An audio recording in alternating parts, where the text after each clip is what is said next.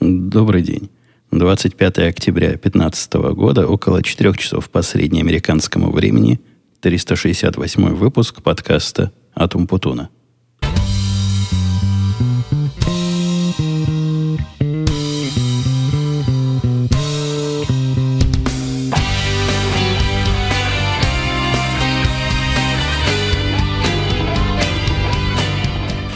К этому подкасту вышла у меня самая длинная заминка.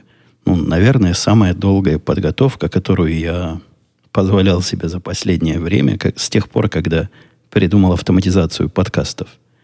В далекие времена, уже несколько лет назад, я сильно упростил весь процесс. Стоило это каких-то денег, каких-то усилий, но тем не менее это и позволило подкасту выжить, потому что для того, чтобы записать подкаст, не надо никаких движений лишних. Сел, включил, запустил программу записи, договорил, нажал кнопку, все готово. Я сильно дорожу своей автоматизацией, потому что она, собственно, та, та часть, одна из тех частей, кроме, конечно, моего непрекращающегося, непрекращающегося, какое слово, сложное усилие, поддержать этот подкаст и продолжать это славное дело. А автоматизация меня, мне сильно в этом помогает. Ну, вы понимаете, если телодвижений мало, то и барьер вхождения не такой высокий. Но сегодня случилось пристраннейшее два раза. И если вы слушали прошлый подкаст «Радио ИТ», который был у нас вчера, в субботу, то там началось все с моих попыток понять, а что же у меня не так. Как-то моя звуковая аудиоаппаратура прохудилась и прохудилась каким-то таинственным образом, который я в процессе подготовки, я где-то эти минут 20 занимался. Вот когда услышал себя, ужаснулся. Какой-то треск. Ну, для радио это, в принципе, нормально. Там музыка на заднем плане, чтобы треск услышать надо сильно-сильно ухастым быть. Но здесь это противоречие непримиримое. То есть под, записывать подкаст, когда, во-первых, я сам все время слышу, он тр-тр-тр-тр-тр на заднем плане – неприятное. А во-вторых, вы это будете слышать. Нет, такое мы себе позволить не можем. Ну, не 2005 год на дворе. Наши эксперименты, как сделать звук нормальным, уже закончились много лет назад. Мы уже с вами знаем, как должен нормальный звук звучать. Поэтому сел я разбираться. Разбираться оказалось настолько непросто, что даже меня удивило – Студия у меня сейчас не то чтобы совсем уж сложная. И, в принципе, я хорошо помню, что там с чем соединяется, но пытаясь разными эвристики понять, а с какого места идет шум, я абсолютно ничего не мог понять. Менял все части. Благо, у меня есть все части, на что поменять. Включаешь, все равно трещит. Такая мистика мне показалась до такой степени, что я решил, что поломалась начальная часть моего тракта, именно микрофон – Поменял микрофон, у меня и микрофон запасной есть, конечно. Ничего не изменилось. Я степень своего удивления вам и передать не могу. Я поменял практически все, кроме проводов. А в мистику мы не верим, и в провода, которые шумят, мы тоже не верим. И в золотые коннекторы мы тоже не верим. Но тут уже пришло время подумать о мистике. И от полнейшего, полнейшей безнадеги и бессилия и непонимание того, что вокруг меня происходит, начал я исследовать провода. И обнаружил. Обнаружил, что дешево хорошо не бывает. И еще одно подтверждение простого житейского правила. Напомню, я не знаю, вы в курсе или нет, но когда я тут разговариваю с вами, у меня под левой ногой есть педаль. Совершенно настоящая такая педаль, которую можно нажать, и в этот момент отключается полностью звуковой тракт, и наступает у меня в ушах, и у вас в ушах, и везде тишина. То есть такое жесткое исключение. Какое-то время назад я эту педаль поменял на другую, потому что прибор мой, в который я говорил много-много лет, самый главный, самый любимый и любовно починенный уже однажды прибор, перестал работать, а для замены, которую я тогда ожидал, что будет временной, Э, эта педаль не подходила. Поэтому купил какую попало на Амазоне. Ну, опять же, из тех же соображений. Зачем платить в 4 раза больше, если она всего лишь должна замыкать, размыкать? Но вы уже поняли, по моей прелюдии, именно педаль, через которую проходил микрофонный провод и послужила причиной всех наших бед. А так как я менял все, кроме проводов, ну и, соответственно, педали между двумя проводами, то определить эту сложность было очень трудно. Вы спросите, как я сейчас? А вот это теперь хорошая часть, которая оправдывает все мои телодвижения и вот эти лишние пять минут вашей жизни, которые я украл, чтобы поделиться радостью. В процессе моих исследований от полнейшей безнадеги я еще раз включил свой старый любимый прибор, который был маркирован мною как поломанный. У него там какие-то проблемы были со звуком, я уже не помню чего. Включил, и вот вы меня слышите через него. Я не знаю, что там за проблемы у него были, но по посидевший выключенным несколько месяцев, месяца три, наверное, назад я его отключил из моей цепи, он как-то сам собой починился. Такое, вы знаете, редко бывает, чтобы сломался и потом сам починился без вмешательства людей. Может, там, ну, он в принципе ламповый, вы понимаете. Там разные аналоговые штуки есть. Может, что-то где-то осело, куда-то электроны с катода на анод переползли обратно. Или еще что-то в этом роде. Но теперь он работает как будто бы новый. Я его так и не собрался отослать.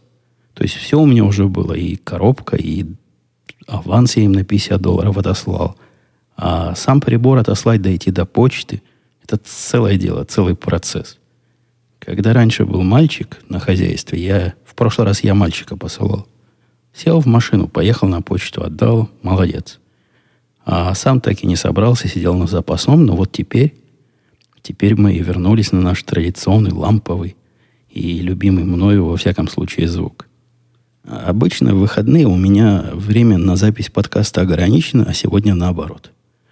Потому что второй день подряд семья моя, лучшая женская половина моей семьи, две трети моей семьи, на этой тусовке для ненормальных любителей сериалов.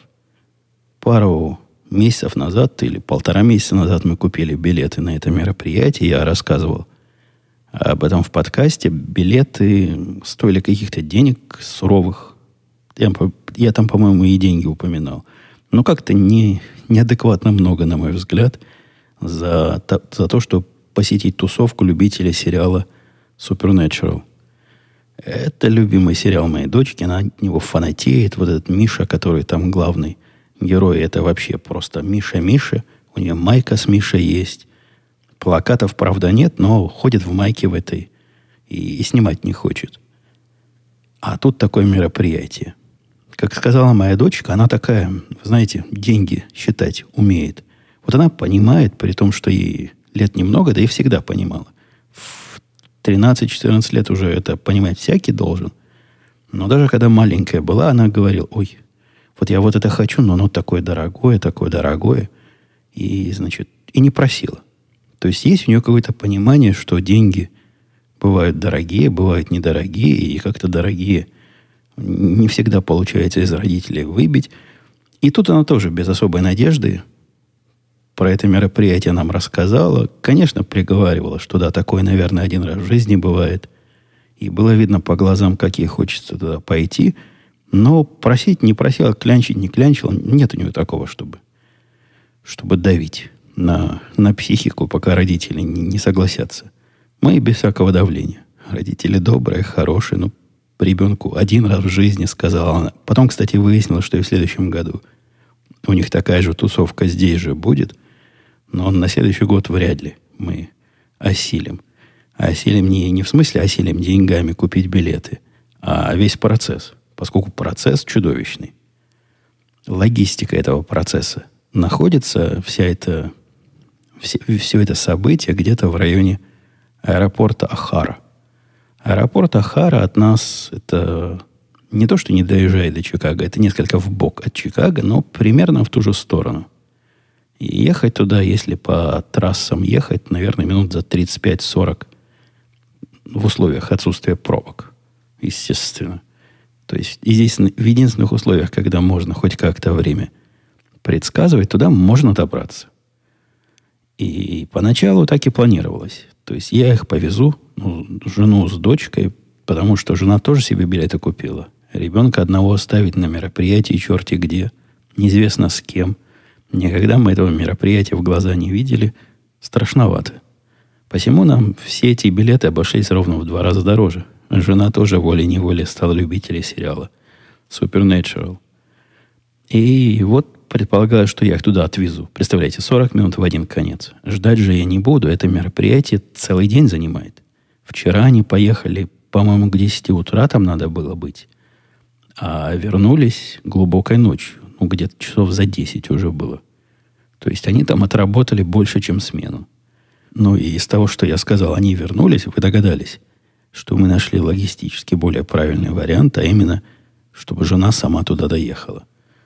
Для тех, кто в этом подкасте недавно и не помнит перипетии, как моя жена ездит, она, судя по всему, ездит хорошо, раз я в прошлом подкасте выдали опять права.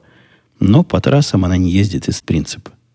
Один раз в процессе обучения езды в учителя от вождения ее повез. Учитель от вождения – это тоже старая история, и специалисты вам подскажут, почему я его так стрёмно называю и почему я издеваюсь над женой, говоря, что у нее был красивый руль. Так вот, этот учитель от вождения повез ее один раз на трассу здесь, и было ему плохо. Вот сидел он, вцепившись во все, а у него руля-то нету. По-моему, даже у местных учителей педалей нету на всякий случай. И сказал, нет, тебе лучше не надо. Вот она и не ездит. Поэтому необходимо было проложить маршрут к этому аэропорту, к этому далекому месту, так, чтобы не выезжать на большие дороги. Оказывается, есть такой маршрут. Оказывается, можно. У меня в машине, вот, в автомобиле, в Хаммере, вот этот внутренний GPS, там уже давно гвоздями жена прибила установки, чтобы он ни в коем случае не вывозил ее на большую дорогу. К счастью, там такое можно сделать. И повез он ее туда. Но если бы у меня минут 40 бы это заняло, у нее заняло около 55, может, часа. Согласитесь, это гораздо разумнее, чем мне ездить туда-сюда, туда-сюда. Один раз, то есть четыре конца в один день сделать, а потом четыре конца в другой день сделать. Так у нее всего по два в день. И у меня осталось время записать подкаст и заняться разными всякими прочими другими делами. И я, конечно, расспросил жену, как там было, ну, что за, что за тусовка. В моем понимании это должно было быть нечто, как э, комикон. То есть, когда э, любители комиксов, ну, это мальчики, наверное, в основном туда приходят, это вот такое только для девочек. Потому что сериал девчуковый. Моя дочка сильно обижается, когда я говорю, что это только для девочек-подросток, подростков сериал. Но практика подтвердила. Они пришли, там были одни девочки, ну или почти одни девочки. Некоторые мальчики тоже попадались, но в количестве девочек они просто затерялись. Разных возрастов. Наша там чуть ли не, не самая из молодых была. Были там и поменьше, но в основном постарше туда лет под 15-16, видимо. Вот это самая та целевая аудитория, на которую сериал направлен. Жена сказала, что было, конечно, сложно, ну, потому что сидит там и сидит. Она в виде надзирательницы, в виде Бонны, Донны, в общем, смотрит, чтобы все было в порядочке, чтобы никто ребенка нашего не обидел. А там происходит какое-то действие. Вначале был э, конкурс костюмов.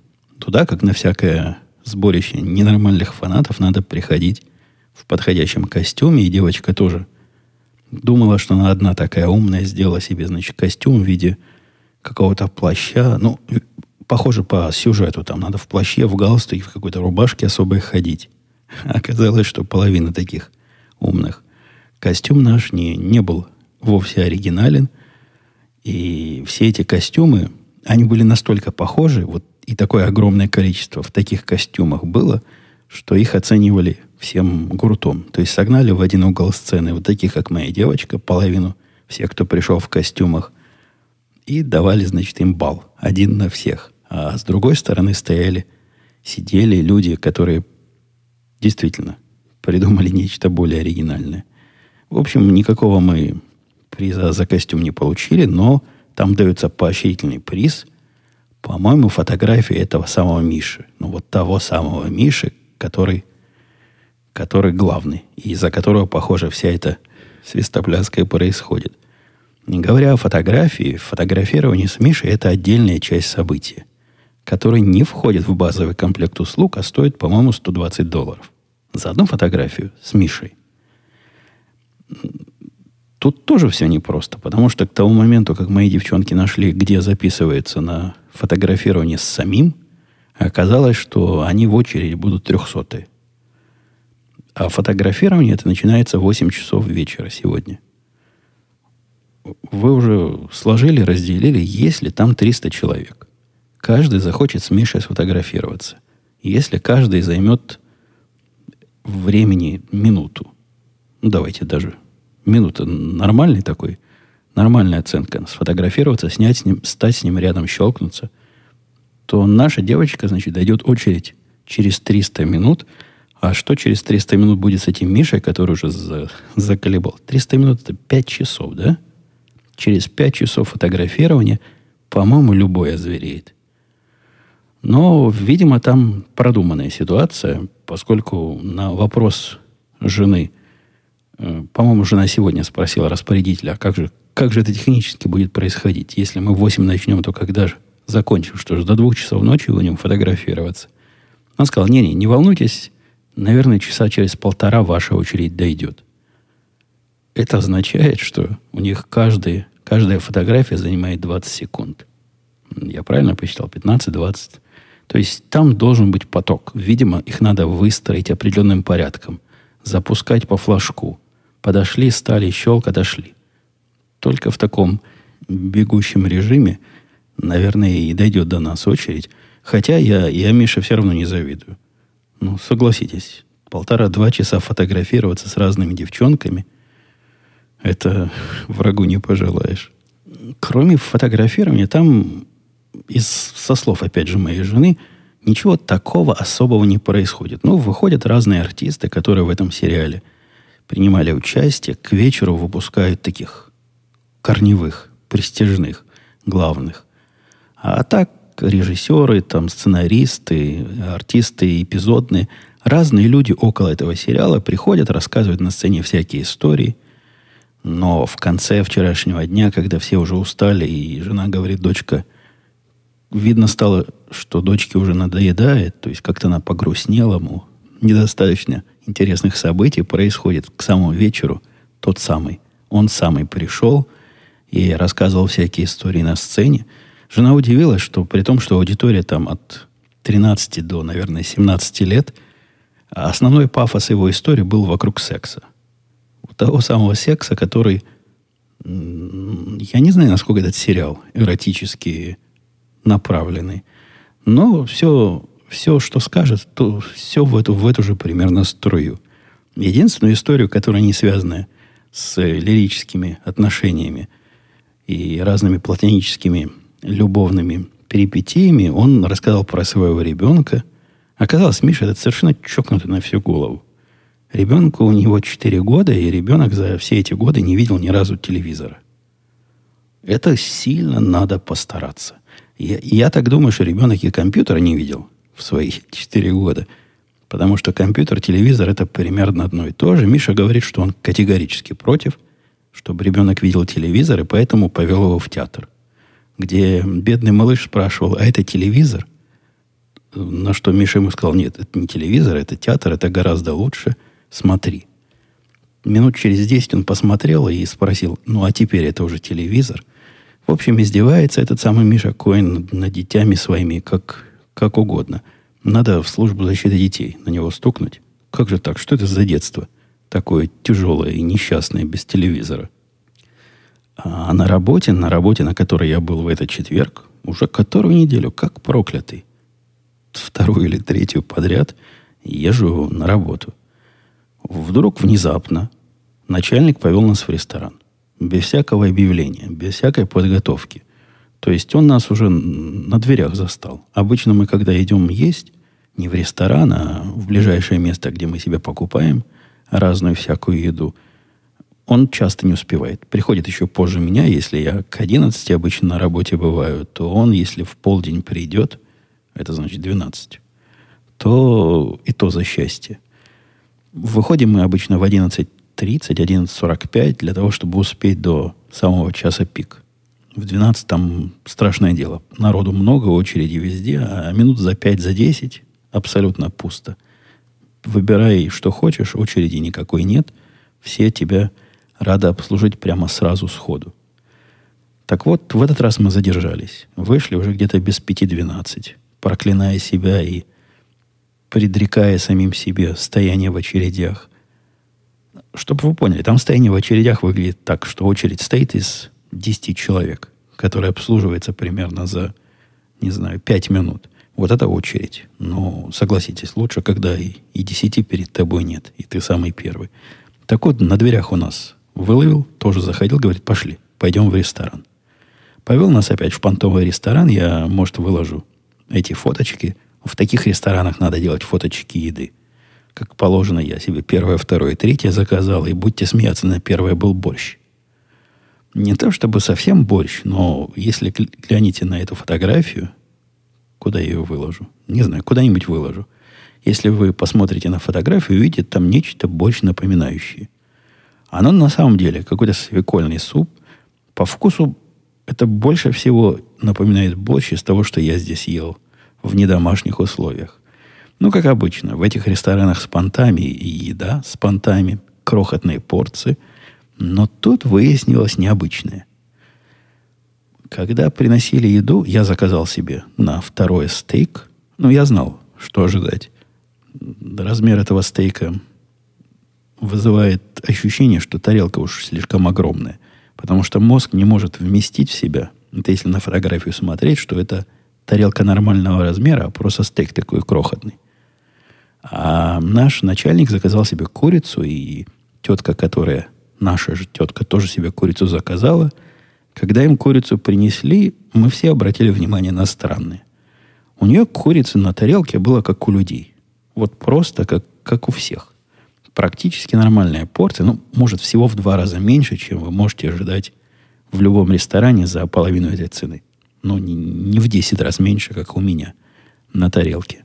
А у начальника нашего, наверное, треть от этого, сравнимая с моей, посмотревший на все на это, позвал на официанта и сказал, говорит, чувак, я, я обычно такие вещи не говорю, но может ты мне объяснить, почему у нее в два раза больше еды, чем у меня?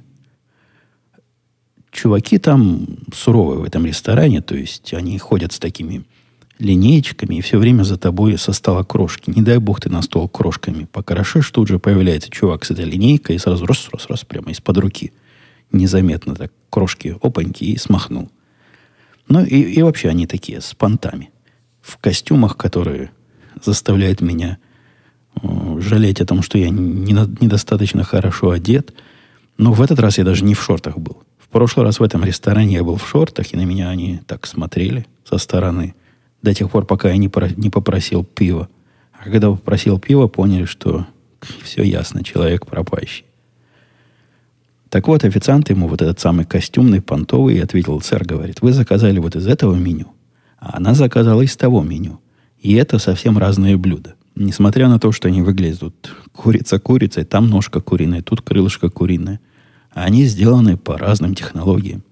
И вот у вас одна еда, у нее другая еда – и вот так и задумано. Ваша такая должна быть маленькая, а ее такая большая. В чем там разница, непонятно. Если разница в цене, тоже не очень понятно, потому что цены там в меню не написаны. Я не знаю, не против ли законно это, но не принято в этом ресторане писать цены. Вот сколько потом придет в счете, столько и будет. Никаких особо положительных впечатлений от этих э, продвинутых ресторанов у меня никогда не бывало. А это вот это тот самый продвинутый, самый из продвинутых, у которого, в котором я ел на мой первый юбилей. То есть продвинутия в нашем районе просто не бывает. И такие же точные впечатления, как и в прошлый раз, хотя в этот раз все обошлось спокойнее, поскольку я знал, чего ожидать. Формальным поводом, в общем-то, послужили две вещи. Хотя ни одна из них начальником не была признана как вот тот самый повод, почему мы пошли в ресторан. Просто, говорит, захотелось всех хороших людей угостить. У нас два больших события. Во-первых, мы практически закончили самый затяжной в истории этой компании контракт, подготовку контракта, которым занимался наш, наши люди. То есть и, и начальники, и его помощник, который как-то немножко тоже в этом деле – сечет, и жена начальника, которая наша юристка. Ну, не на полную ставку, но вот на случай таких сложных контрактов. Два года они занимались этим контрактом. Контракт крутой, конечно, то есть и услуги мы страшное дело, кому предоставляем. И для того, чтобы эти услуги им предоставить, мы должны работать э, с другими партнерами, которые тоже на кривой козе не подъедешь. Два года он занимался этим контрактом, вынимая из этого контракта разные страшные санкции, которые, которыми они нас пугали. Ну, там было вообще чудовищно. Там за любую ошибку, которая у них в компьютерной системе может произойти, по оригинальному контракту были виноваты мы. Без всякой связи. Ошибка в нашей системе, не в нашей. Но вот если напрямую переводить язык, вот это и подразумевалось. Бились они активно. Это не то, что проблема с той стороны, что там дебилы сидят и хотят нас обидеть. Нет, просто так большая организация работает. Они хотят своего вендора, своего поставщика услуг нагнуть как можно сильнее и как можно активнее, а потом потихонечку, потихонечку отступать на какие-то обоснованные логические позиции. Ну вот, похоже, отступили они до самого конца, и текущим положением все довольны, и подписание должно быть, по-моему, еще не произошло, но настолько уже все там понятно, что это дело техники, и можно уже это праздновать. Для меня этот контракт, когда мы подпишем, он будет, ну, кусок работы. Но кусок работы не совсем моей работы. Я там, конечно, буду активно участвовать, потому что фирма маленькая, и все во всем участвуют. Но для меня гораздо большим событием явилось другое. Та самая первая система, которую я написал в этой фирме, мы вдвоем с чуваком, я рассказывал, писали около года – и, ну, там в основном моя система. Он, он просто захотел поучаствовать, потому что что-то новое. И вот тоже захотел. В процессе перехотел, но процентов 20 он сделал. Так что я смело считаю эту систему в основном моей. Эта система продалась ровно один раз. К этому моменту. И она и писалась для того, чтобы продаться один раз. А если повезет, может, мы ее еще раз кому-то продадим. Но эта система из таких, которые достаточно один раз продать, чтобы оправдать и заложенные затраты, и, в принципе, жить припеваючи с того, что она приносит. Пытался наши, наши, наши люди пытались ее продвинуть. Даже специально нанимали человека, который будет заниматься, ну, так не на полную рабочую ставку, а время от времени, когда у него есть сила и желание продвижением ее, ну, такие сложные системы, они не на полках продаются. Нельзя зайти на веб-сайт и понять, что вы покупаете. Заказчиков на эту систему на всю страну, наверное, в лучшем случае может быть несколько сотен потенциальных, а таких, которые нам интересны, наверное, несколько десятков. И вот тут случилось чудо – я так понимаю, у нашего начальника уже всяческое желание перегорело ее двигать, но он последний год ее продавал везде. Все ему говорили, да-да, хорошо, мы значит, с вами еще поговорим об этом. И как-то дело дальше не шло. А тут пошло, да не то, что пошло, а поскакало. Вот тот самый первый наш клиент, для которого мы ее писали, который, собственно, определял, чего с ней будет, он решил административно, ну, добровольно рекомендовать всем своим партнерам, а партнеры у него половина индустрии, воспользоваться той или иной системой, которая делает и дальше по списку, чего делает наша система. Это несколько похоже, знаете, на тендер, в котором описывают э, фичи какой-то готовой системы, а, а потом оказывается, что она только вот одного провайдера есть. Но на этом рынке, кроме нас, есть еще пара игроков. Мы самые крутые – наша система им нравится больше всех, и поэтому они не заставляют, но рекомендуют всем своим партнерам ее обзавестись. Скорее всего, они нами и обзаведутся, все эти партнеры, потому что ну, все остальные сильно хуже, и я сильно подозреваю, что дороже. Но тут сложность-то в чем?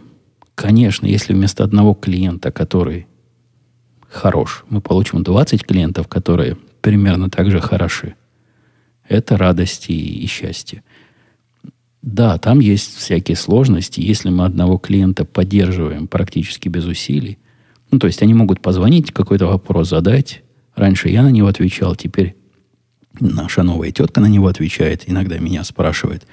То когда таких клиентов будет 20, наверное, она сможет со всеми с этими клиентами общаться. Это еще не критическая масса. Но если их действительно будет пару, пару-тройку сотен, которые они предполагают нам направить, то это уже задача для совсем другой компании. У нас нет ни сил, ни, ни возможности поддерживать. Технически мы можем вполне это сделать, но вот людей на телефонах, которые могли бы всем этим заниматься, у нас просто нет. И, похоже, мы будем отказываться от сотен, а выберем себе два десятка самых жирных. Потому что те остальные сотни, они мелкие. А головную боль от них столько же будет, сколько и от крупных. Посему, да, придется, видимо, реально от части бизнеса отказываться э, и, и пытаться минимизировать затраты и максимизировать прибыль. Люди в очереди стоят. Ну, вы представляете, стоят в очереди, говорят, возьмите нас, возьмите, а мы будем морды кривить и говорить, не, вы лучше конкурентами идите – для нас вы слишком малый. Во всей этой истории для меня есть такая радость Творца. Мне, в общем, было достаточно приятно, что творение мое год, результат года моей работы живет, цветет и пахнет, и заказчика радует, но то, что на его радует настолько, я не подозревал. Конечно, там были разные звоночки, когда они с нами связываются, а связываются они с нами особенно в начале – Э, довольно часто с нами, со мной связывались, задавая вопросы. За все эти более чем год, года, да, год и, и она в марте была запущена, то есть марта по сейчас еще прошло месяца 4 где-то. То есть за год и 4 месяца они не нашли в ней ни одной ошибки. И они как раз из тех, которые понимают цену ошибки. Там, там знаете, деньги считают и всякие отчеты – показывает разным страшным организациям при помощи нашей программы. Поэтому цена ошибки там высока. Все их обращения о том, что они говорят, ой, а тут же, тут, тут же наверняка ошибка. Вот у нас есть старая система, она тут показывает, что таки было. А ваша показывает, что таки не было. Ну или наоборот. Случаев таких у меня было, наверное, за, за прошедший период пару десятков.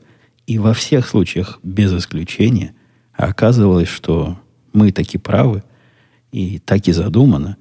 А вот те остальные системы, на которые они смотрели, или здравый смысл, который они пытались применить, проигрывал в этом соревновании. Так что такое признание меня радует, и я призываю вас порадоваться за меня тоже. Как-то я расслабился из-за того, что семьи нет, и теперь временных рамок на меня никто не накладывает. Тем-то еще много. А времени я уже проговорил ого-го. Давайте кратко скажу, что стул меня продолжает радовать. В прошлый раз, возможно, я как-то не очень активно передал свой восторг, и восторга-то особого не было. А вот в этот раз я в четверг посидел не на своем стуле и так по нему соскучился. Честное слово, вернулся с работы вместо того, чтобы завалиться на диване, почитать какую-нибудь книжку и, или подремать. Но если я беру читать после работы книжку специальную, то обычно на полчаса меня хватает, а потом здоровый сон еще на полчаса. А если художественная, то нет. Она меня не укачивает. Так вот, вместо такого замечательного времяпрепровождения, препровождения, да что ж такое, меня язык заплетается, пошел и посидел на стуле. И так хорошо, и так приятно. Надо начальству, если действительно мы продадим по моей прошлой теме нашу систему еще двум десяткам гаврикам – то я точно выбью каждому по такому стулу. И будет то, на чем я сижу, радоваться и дома, и на работе. Планировал я с вами еще поделиться странной сложностью и вообще необычной для э, вот этого рынка потребителей, который направлен на то, чтобы людям было просто легко и по-человечески доступно потратить свои деньги. Я столкнулся с переводом по-русски это, наверное, накопительная пенсионная программа с одного места в другое место. И такие, такие процессы, такие проблемы и такие сложности. Но это тема для отдельного разговора. Процесс я пока не закончил. Он настолько сложный. Я им неделю уже занимаюсь. Давайте на следующей неделе, если я закончу, поделюсь с вами этим странно сложным и, по-моему, искусственно усложненным процессом и, и шагами, и моими удивлениями во время всего этого безобразия. Пока я не забыл, не перейдя к вашим вопросам, хочу радостную или, или нерадостную, или странную новость до вас донести. Мы забились с Артемом, который Росновский, встретиться на неделе, вот на этой неделе, которая будет сейчас воскресенье у меня, а вот неделя, которая начинается с 26 числа, на этой неделе мы с ним договорились записать совместный подкаст. Кто кому в гости придет, не знаю, то ли Бобик к Барбосу, то ли Барбос к Бобику, кто-то кому-то придет. В любом случае, я у себя его выложу, я думаю, и Артем у себя выложит. Говорить, о чем будем, тоже пока непонятно. Нас там слушатели стравливались, мол, соберитесь про политику, поспорьте про политику. Возможно, мы с ним поспорим и, и про это, а возможно только про это. Но я попытаюсь держать себя в руках, и я помню, что с той стороны моего микрофонного шнура люди, которые от американской политики далеки. Возможно, им не так интересно, чтобы и слушать подобные наши споры в течение двух часов. Двух часов, что-то я загнул. В течение 40 минут или в течение часа. Но там, как пойдет, там видно будет. Если подкаст окажется действительно таким забубенным и сильно задвинутым в сторону нашей политической обстановки, я, я дам знать перед тем, как его выкладывать, и предупрежу вас. Если не хотите, не выкачивайте, возможно, вам оно и не надо. Э, Виталий писал, сегодня на почте прочитал объявление, что теперь по некоторому договору с «Газпромом» почтальоны будут еще и показания счетчиков проверять. А, видимо, газовых счетчиков. А в США почта чем-нибудь, кроме почты, занимается? Я совершенно уверен, что показания газа у нас люди не снимают. У нас даже показания электричества люди не снимают в последнее время, потому что наш электрический прибор как-то сам про себя дистанционно рассказывает.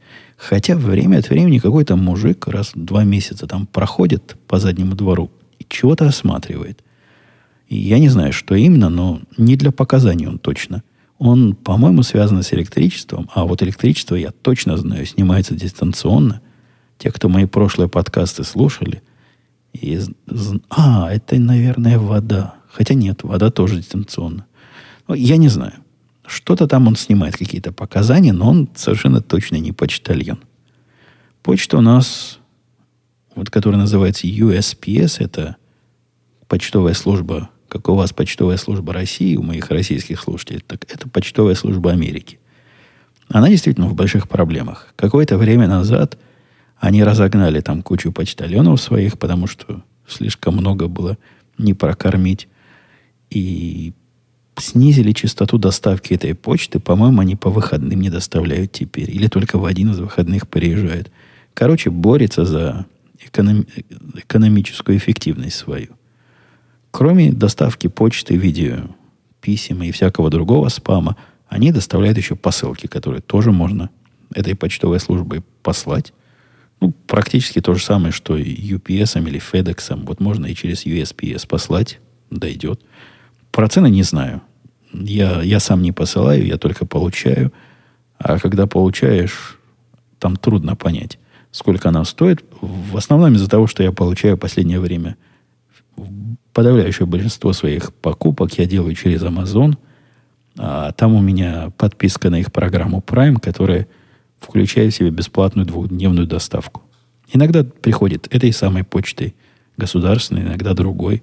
Раз на раз не приходится. По-моему, они не. Они кроме этого ничего не делают. То есть почта, она есть почта, и никаких других занятий, с другими занятиями они не занимаются. Тим писал, Евгений, добрый день. Давно не рассказывали про управление своими делами и временем в целом. Какими программами сейчас пользуетесь? Насколько я помню, последний раз вы говорили про OmniFocus. Все еще на нем? Сказать, что все еще на нем, это будет определенный перегиб. Ну да. Технически говоря, у меня OmniFocus стоит вот просто в линейке тех программ, которые в одном клике – от моего пальца, а практически я его запускаю совсем-совсем нечасто. Как-то так получилось, что для управления своими рабочими проектами я перешел, не перешел, я и раньше там был. Но, в принципе, мне стало как-то хватать рабочей системы управления проектами и управления тикетами. Плюс к этому я стал активно пользоваться календарем. То есть мне всегда казалось, что календарь для организации дела это совсем неподходящий инструмент. Теперь мне так не кажется. То есть оно практически то же самое получается. Я беру календарь, пишу в какой-то день на какое-то время какое-то дело. Это дело мне напоминается. Ну, точно так же, как и в OmniFocus могло бы напомниться, если бы я хотел. И с этого момента я его либо делаю, тогда оно просто автоматически. Я прошел это время, все. Событие было в прошлом, я его не трогаю. Либо, если сейчас делать не могу, не хочу, э, дергаю его туда в будущее на какой-то другой день, и оно мне напомнит опять. Это как-то работает. И это как-то достаточно просто. Конечно, никаких описаний иерархии, никаких сложных проектов таким образом не описать, но то ли у меня сейчас таких проектов домашних нет, то ли еще что. Но мне фокус я последний раз недели две назад открывал, и, и после этого ни разу. Михаил писал, Евгений, спасибо за очередной подкаст и спасибо за регулярность. Вы почти что вернули мне 2007 год. А почему? Я, а я в седьмом году был регулярен? Вот, крутой я был. По теме дебатов. Как вы сказали, что кандидатов марксистов аж пятеро, и все они в едином порыве. А кроме Клинтонши. Хотя социализма меня это сильно удивило. Не, их там всего пять было. По-моему, двух уже нету. После этих дебатов. Они и до этих дебатов были туда в районе математической погрешности. А сейчас они просто официально выбыли. И хотя социали... меня сильно удивило, писал, значит, Михаил, неужели в США такой огромный спрос, судя по представленному числу кандидатов, на такие вот идеи? Погодите, кандидатов нельзя по кандидатам судить по количеству. Во-первых, даже если их там было 5, на другой стороне их было 17.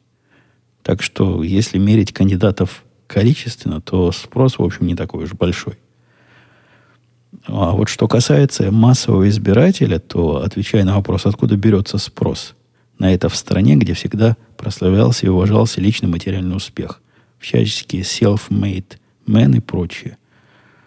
Это, да, это трагическое явление. Мы видим, я вижу на, свои, на моих глазах за последние 8 лет, я не знаю, связано ли это с тем, что у нас был такой замечательный, в кавычках, Обама, или Обама как раз был ответом на вот эту потребность, но движение влево происходит прямо на глазах. Если 8 лет назад э, считалось как-то ну, не то, что неприличным, но не самым первым по приличности делом чего-то от кого-то получить, а не заработать, то за эти 8 лет идея того, что нам должны, и мы хотим всякие блага получать, становилась все более и более обычной, обыденной. И за это время выросло, по-моему, целое поколение, которое считает, что блага получают, а не зарабатывают. На мой взгляд, это чудовищно, но надежда только на то, что это временный перекос и временный бзик, и, может, они возьмутся когда-нибудь за ум. Я не знаю. Я пытаюсь надеяться на лучшее. Дальше Михаил пишет, пишет, что это без всякой иронии, даже как-то неловко за США становится в такие моменты. А мне так как неловко. Есть же, есть же у меня такая поговорка и присказка, что сначала одну сторону развалили, потом поехали в другую сторону мы с женой. Когда мы уезжали, она тоже была не самом лучшем состоянии. А вот теперь третью разваливаем. Может, мы за собой несем этот самый вирус разрушения. Не знаю, не знаю. Надеюсь, на этих выборах все-таки все-таки не пройдут левые. Хотя самый-то марксист точно не пройдет. Ну, такого количества безумцев... Молодежь, конечно, будет за него, но такого количества безумцев, я очень надеюсь, в этой стране не найдется. Что касается Клинтонши, она, конечно, пытается быть левее самых левых, но не такая дикая. Не такая дикая, как как остальные ее конкуренты. Поглядим. Я, я сильно надеюсь, что наш кандидат, то есть с правых позиций, правых не в смысле фашистских, а в смысле консервативных позиций в области экономики, политики, особенно внешней политики, попадет на президента и поглядим, в какую сторону это двинет нас на следующие 4 года. И Евгений тезка мой писал, «Здравствуйте, Евгений, в нескольких выпусках радио Ти вы упоминали о своем отношении к тачпэдам. Говорили, что мышь не используете уже давно. В связи с этим у меня два вопроса. Многие действия, особенно связанные с выделением и перетягиванием объектов, несколько раз быстрее выполняются с помощью мыши. Работа на, на тачпэде получается нерационально. У меня так. Пишет Евгений, а я отвечу тезке, а у меня не так. У меня нет никакой разницы между выделением и перетягиванием объектов ну, мышкой я уже давно не перетягивал. Но делаю это быстро и выделяется, и перетягивается элементарно, и как-то руки уже привыкли, всякая мелкая моторика натренировалась, никаких проблем. В несколько раз уж точно быстрее я бы не смог это сделать с мышкой. По-моему, никто бы, никто бы не смог. Чем тачпэд от Apple более прекрасен, чем остальные? Размер такой же, скольжение пальца такой же, в чем ключевое отличие. Я даже не знаю, что такое остальные.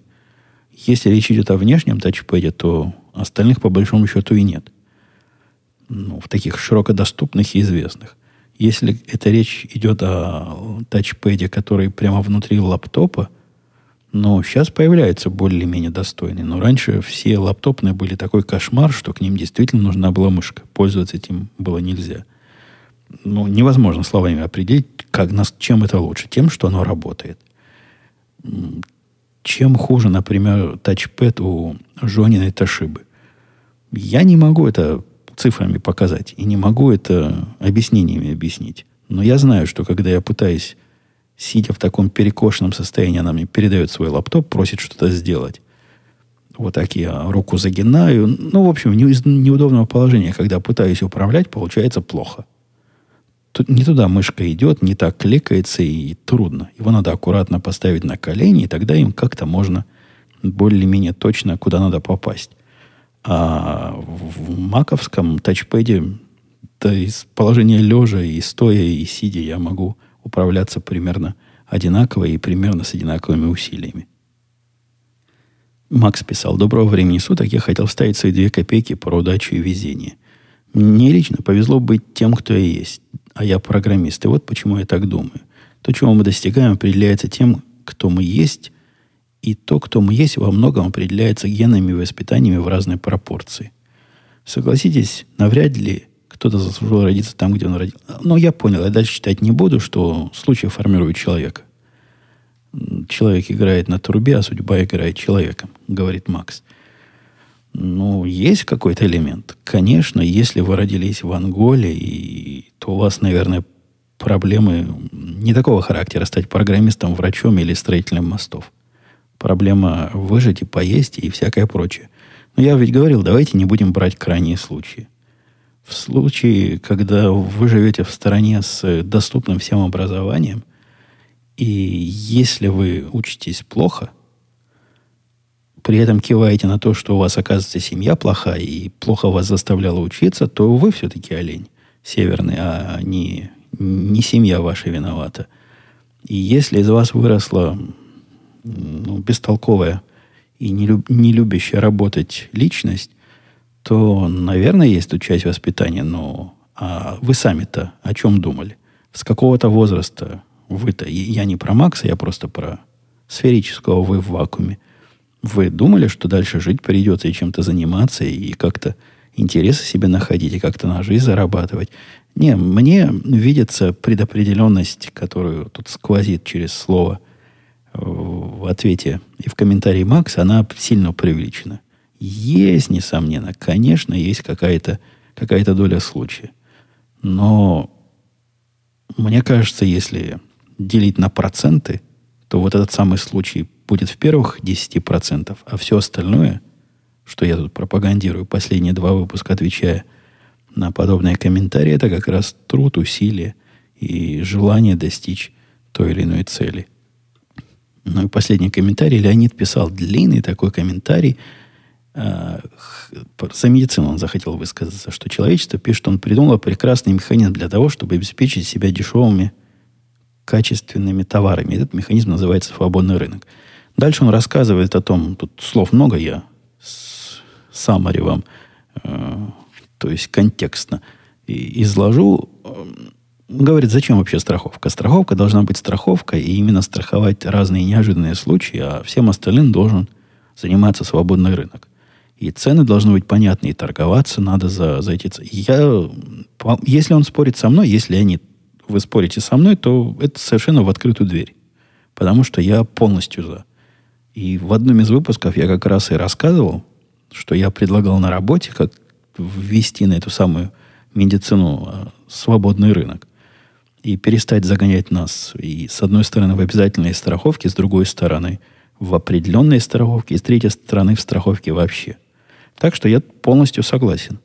Оппоненты мои, напомню, говорили о том, что здоровье является вполне определенным товаром таким, и он настолько этот товар другой, что они отказываются доверять рынку в управлении этим товаром.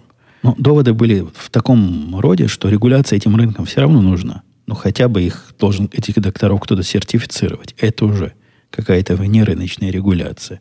Так что чистого тут рынка не очень получится с их точки зрения. С другой же стороны, утверждали мои оппоненты, услуги эти настолько сложны, это тебе не, не как починить машину. Я их спрашивал примерно тот же самый вопрос, что и Леонид задает здесь. А, когда я иду чинить машину, я вовсе не требую, во-первых, чтобы мне это делали бесплатно, потому что положено. А во-вторых, ну, если у меня нет гарантии страховки на машину, я плачу за нее деньгами, и мне не кажется это чем-то странным. Ну и если, если мне не нравится цена у этого провайдера услуг, я пойду к другому, который сделает, может, то же самое, но подешевле, либо похуже, но подешевле. Есть у меня возможности манипуляции э, и адаптации этой самой цены к тем услугам, которые мне хочется получить. В медицине такого так явно нет. Хотя я там тоже рассказывал, что неявно можно кое-чего добиться, но тем не менее я за. Я, я за то, чтобы это регулировалось попроще. Мои оппоненты говорят, человек это не машина. И когда ты заболеваешь, например, резко, и попадаешь в какую-то больницу, вот в этот момент начнет все равно действовать какой-то страховой случай. И будет ситуация, которую ты контролировать не можешь. И как человек покупающую услугу, в этот момент ты не можешь услугу выбрать. Тебя отвезут, куда отвезут. И не спросят вовсе. Но тут тоже есть о чем подумать, есть о чем поспорить. Вот придет ко мне Артем. Я у него спрошу, как он к медицине относится. А тогда, Леонид, я, я с вами. Я за, за то, чтобы дать, дать свободу этому делу. И мне кажется сильно, что... Не кажется, я надеюсь, что в этой ситуации, может, и цены не такие конские будут. А вот представьте, если они такие окажутся. А вдруг цена сейчас на рынке медицины справедливая? Черт его знает, как она получится. Я сильно надеюсь, что нет. Что можно будет реально конкуренцию сбить. Ну, а там поживем, увидим. Хотя практически мы вряд ли до этого с вами, Леонид, доживем. Страховая медицина слишком глубоко въелась в сознание и подкорку. Я не знаю ни одного места в том, что развивает, называют развитыми странами, где вот такая была бы прямая рыночная медицина. Если кто знает, дайте, дайте мне знать в комментариях. Мы за эту страну тоже порадуемся. Ладно, давайте я несколько затянувшийся свой рассказ на сегодня буду завершать. Не могу остановиться. Видите, я опять заполучил свой любимый прибор, и в него с радостью и радостью вам вещаю. Но, тем не менее, беру себя в руки, прощаюсь до следующей недели, когда, надеюсь, с моей достойной всяческого – поощрения пунктуальностью и регулярностью выйду вновь. Всего пока. Услышимся.